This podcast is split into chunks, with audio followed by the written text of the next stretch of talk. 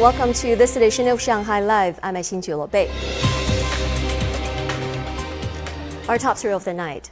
Wuhan is now prospering with the return of tourists and a rebounding economy one year after the lockdown was lifted. Here's Sun Siqi with more details.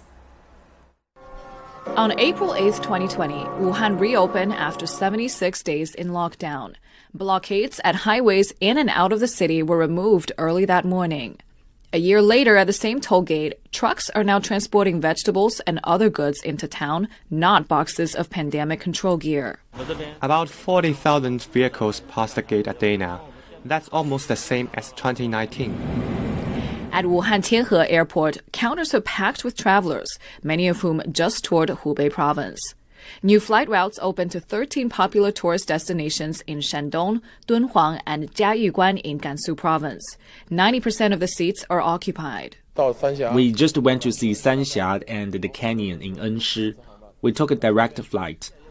Wuhan streets are bustling once again. Long lines form outside this popular breakfast spot by 9 a.m. As you can see, I don't even have a place to sit. I'd say Wuhan is back to its former self. A year ago, the shop was close to going out of business during the lockdown. But government policies like rent reduction and loans helped it and other small businesses weather the winter. 51 billion yuan worth of tax and fees were scrapped. Businesses received a total of 101 billion yuan in rescue loans. Known for its cherry blossoms, 42,000 doctors and nurses that came to the city's aid last year were invited to come back and enjoy the scenery. More than 20,000 medical workers and their family members have accepted the invitation. Our mood is totally different now. Other doctors and nurses have arrived, and we made friends when time was worst. We are more than happy to gather again under the blossoms. Wuhan has reported zero local transmissions since May 18, 2020. Mass vaccination started in December. As of Tuesday, 3.7 million doses had been administered.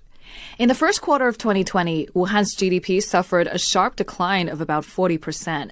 Despite the hardship, the city soon recovered and grew rapidly over the next three quarters. By the end of last year, the slide was narrowed to 4.7%.